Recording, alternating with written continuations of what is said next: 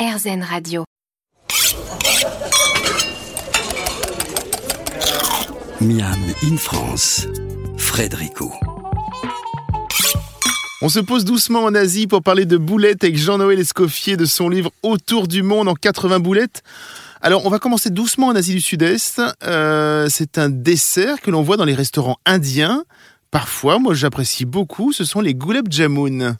Je pense que tout le monde a dû croiser, n'importe qui est allé en restaurant indien a croisé les gulab jamun. Ouais, les gulab jamun, en fait, c'est une, une boulette qui est à base de protéines de lait. Oui. Euh, et, et, voilà, elle, ces, ces, boulettes sont frites euh, dans de l'huile.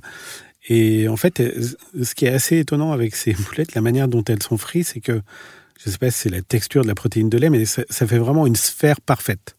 C'est vrai. Et, et, vraiment, euh, on les enlève, une fois qu'elles sont un peu dorées, on les enlève euh, à la cuisson et on les fait tremper dans un sirop de sucre, souvent euh, aromatisé à la rose ou à la cardamome. Et, euh, Il y a un coup de main à prendre pour les faire, celles-là? Parce que comme vous avez fait toutes les recettes euh, Non. Pour faire ce côté très rond? Ouais, il, il, faut, il faut bien, au niveau des ingrédients, en fait, bien doser les ingrédients pour éviter d'avoir... enfin, arriver à faire une boulette avant cuisson. Oui. Euh, si on a trop de protéines de lait, euh, voilà, ça, ça, va être euh, un peu compliqué à, à, faire, ça va se déliter. Mais non, non, c'est très simple à faire. Ici aussi, c'est une boulette sucrée que j'aime particulièrement, qui n'est pas très légère, mais ultra bonne en hiver avec un thé. On est du côté du Vietnam, c'est la ban cam. Ouais, la ban cam, donc qui est elle aussi euh, frite et, et en fait elle, elle a deux textures. Euh, la friture, c'est la vie. Hein. J'ai un peu l'impression souvent en boulette. c'est souvent le cas. C'est souvent le cas. Et en fait, à l'intérieur de la ban cam, il y a une sorte de, de petit noyau de pâte qui lui euh, ne gonfle pas à la cuisson. Et du coup, voilà, ça fait un peu de bruit et c'est entouré de, c'est trempé dans du sésame, donc voilà c'est très très bon. Ouais. On les a un peu évoqués. Il y a aussi en Chine euh, ce qu'on appelle les chow mai. Euh, beaucoup de gens les adorent. C'est ce qu'on appelle en France, en gros, on commande des vapeurs. Quoi. Voilà, c'est pour oui, faire ça, simple. Ça fait partie. Et ce aussi. sont des boulettes. Oui, ça fait partie d'une de mes recettes préférées également. Ça ressemble un petit peu à des bouchons. Mm. Il y a une pâte autour, mais cette pâte ne recouvre pas intégralement la boulette en fait. Et voilà, il y a de, de la crevette et du porc à l'intérieur.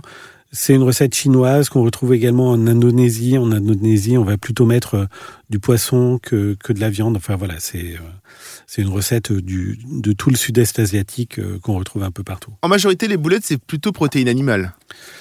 J'ai l'impression, hein. C'est plutôt protéines animales, euh, oui, d'une manière un, un peu traditionnelle, mais pas uniquement. Si on regarde les falafels, par exemple, qui oui. sont la boulette euh, la plus connue dans le monde, on va dire, c'est plutôt de la farine de pois chiche. Aujourd'hui, avec euh, avec les, les, les tendances euh, à manger moins de protéines animales, on trouve beaucoup de boulettes qui peuvent être à base de céréales, à base d'orge, à base de, de différentes, à base de lentilles également. Euh, voilà, on, on trouve. Mais c'est forcément des boulettes un peu moins traditionnelles. Et puis ça dépend des régions.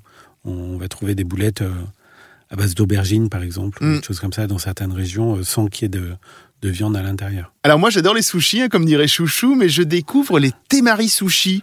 C'est uniquement la forme qui fait la différence. En fait c'est ça, ce sont des, des, des sushis euh, bah, ronds, comme des petites boules, des petites boules de riz. Oui, c'est la préparation qui est différente. En fait, je me suis longtemps posé la question de savoir si un sushi était vraiment une boulette finalement. Et puis ah voilà, parce que voilà, il n'y a pas plusieurs ingrédients, euh, ils sont pas hachés. Euh, voilà, c'est juste du riz. C'est la forme qui vous fait hésiter en fait. Et, là. et voilà, c'est oui. un peu la forme qui me faisait hésiter. Et puis du coup, j'ai découvert ces boulettes là. Temari, euh, en fait, c'est le nom d'un de, de boule qui était faite pour des jeux d'enfants souvent euh, mm. au Japon et c'était du tissu en fait qui était euh, qui était fait sous forme de de, de petites balles.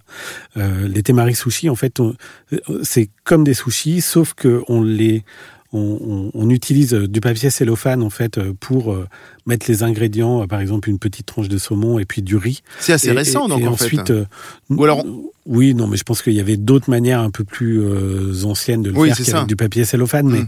mais voilà, on, c'est vraiment sous, sous forme de boule et du coup c'est assez graphique. euh, on en trouve. euh, on en trouve pas mal. euh, On peut mettre euh, du poisson, du concombre. euh, C'est très joli. On peut on peut saupoudrer de de certaines épices, etc. Voilà. Est-ce que les onigiri, par exemple, puisqu'on est au Japon, ce sont des boulettes? Oui, je pense qu'on peut considérer ça, euh, Oui. encore une fois, dans mes démarches toujours très ouvertes euh, de la boulette.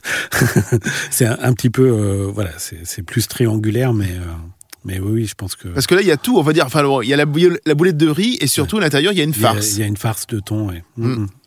Aussi rapide que pour l'Afrique, on termine de visiter l'Asie. Je rassure les auditeurs, hein, nous ne parlons que de quelques boulettes, hein, mais il y en a énormément d'autres que vous évoquez dans votre livre, Jean-Noël Escoffier.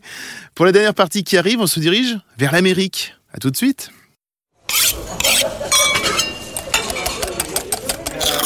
Miam in France, Frédérico.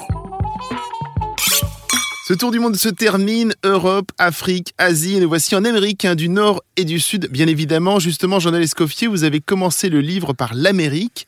Pourquoi ce choix? Parce qu'il fallait commencer par quelque part. Il fallait bien commencer par quelque part, oui. Effectivement, euh, on est parti sur l'Amérique. Non, non, il n'y avait pas de, il y avait pas il de. Il y a pas de choix réel. Alors, il y a une très belle euh, boulette sucrée qui donne très envie au Canada, c'est la poutine à trous. Alors, je me dis, tiens, la poutine, le plat, il des frites, euh, du fromage qui fait squeak et, et de la sauce brune, c'est pareil, c'est ça, en, boulette? Absolument pas, Rien absolument à voir, pas, hein. Fred. non, non, non, la poutine à trous, en fait, c'est. Euh, alors, poutine, ça, ça viendrait de pudding, en fait, où on mélange un petit peu plein de choses, mais là, c'est. C'est une sorte de francisation, en fait, un petit peu de pudding. Hein. Exactement. Mais, mais là, c'est quelque chose de complètement différent. Et d'ailleurs, cette boulette, euh, on peut dire qu'elle est un petit peu borderline par rapport aux autres boulettes. Ça, ressemble plutôt à un chausson qu'autre chose. Oui. Et finalement, sauf que ce chausson, il a vraiment une forme de sphère.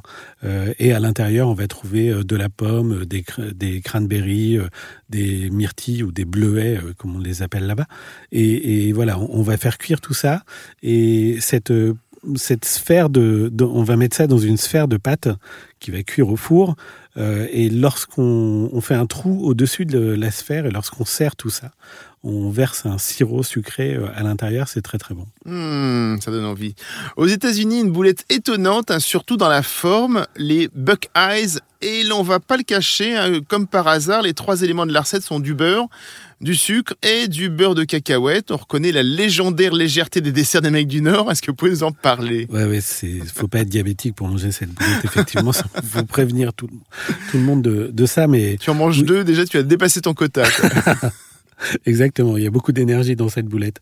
Euh, non, c'est une boulette. Alors, pour le coup, qui a été, euh, on trouve dans le livre pas mal de boulettes qui ont été inventées par des individus ou euh, des magasins, par hmm. exemple, à, un moment. Là, c'est le cas. Euh, c'est une personne qui a créé cette boulette dans les années 60. Et en fait, la Buckeye, Buckeye, c'est le nom du, du du, marron en fait ou de la châtaigne euh, aux États-Unis. Euh, et ça vient de l'Ohio où l'arbre emblématique est, le, marronnier. Euh, et voilà c'est une boulette qui, est faite à base de beurre de cacahuète et de sucre qui est amalgamé sous forme de, de boule et qui est ensuite trempé dans du chocolat mais pas totalement de manière à ce que quand on le sort du chocolat on a un cercle plus clair autour et ça ressemble vraiment euh, à, la châtaigne qu'on peut trouver euh, dans les parcs euh, à l'automne. Et voilà, c'est pour ça qu'elle s'appelle la Buckeye. Et c'est léger. Et c'est pas léger du tout, non, non. il y a une boulette, alors là on va descendre en, Amérique du, Sud, hein. il y a aussi une boulette au Brésil qui s'appelle la Paes de Ça me fait penser étrangement à une gougère. On a l'impression qu'il y a une sorte de, la cousine de la gougère. Oui, un petit peu. Euh, sauf que, en fait, la. La gougère, c'est ce chou au fromage, un peu. sauf que c'est de la farine de tapioca qui, qui, qui sert de, de, base. Et du coup, ça, ça donne une texture assez souple. Mm. Euh, euh, on, on, va trouver ça d'ailleurs dans plusieurs pays sud-américains. Et voilà, on raconte que c'est les, les missionnaires, en fait, euh, qui sont allés en Amérique du Sud, euh, qui ont préparé en fait des pains, euh, mais avec les ingrédients qui étaient locaux et du coup il y avait plutôt de la farine de manioc. donc de tapioca plutôt que, que de la farine de blé. Et voilà, ils ont préparé cette, cette boulette. Il y a aussi une boulette péruvienne qui s'appelle les paparellenas et c'est de la pomme de terre qui va entourer une farce de viande, c'est ça? Oui, c'est et c'est là que, que l'intérêt de la boulette est, est, particulier parce que tout à l'heure, on parlait des cepelinae, qui était mm. euh, la recette emblématique de la Lituanie. Finalement, on a à peu près presque les mêmes types d'ingrédients euh, alors qu'on se retrouve au Pérou. Euh, c'est une farce, effectivement, de pommes de terre. Enfin, une, pas une farce de pommes de terre, justement, la farce est à base de bœuf et de, et de poivrons et, et, de, et de sauces un peu particulières de la région. Mais voilà, on, on retrouve cette euh, cette pomme de terre euh, et cette pâte de pomme de terre qui va, qui va entourer toute cette farce, envelopper toute cette farce. Et ensuite, c'est frit euh, directement. L'émission Boulette s'arrête ici. Euh, je l'ai dit pendant euh, ce moment, hein, nous avons évoqué rapidement une bonne vingtaine, mais bon, voilà, il y en a 80 dans le livre. Euh, autour du monde en 80 boulettes de Jean-Noël Escoffier chez Flammarion. Ben voilà, je pense qu'on a, on a fait le tour de la boulette, comme dirait l'autre. On a fait le tour de la boulette. Merci beaucoup Jean-Noël Escoffier. Nous nous retrouvons quant à nous la semaine prochaine pour de nouvelles aventures gourmandes pour cette saison 2 de Miami France. En attendant, régalez-vous.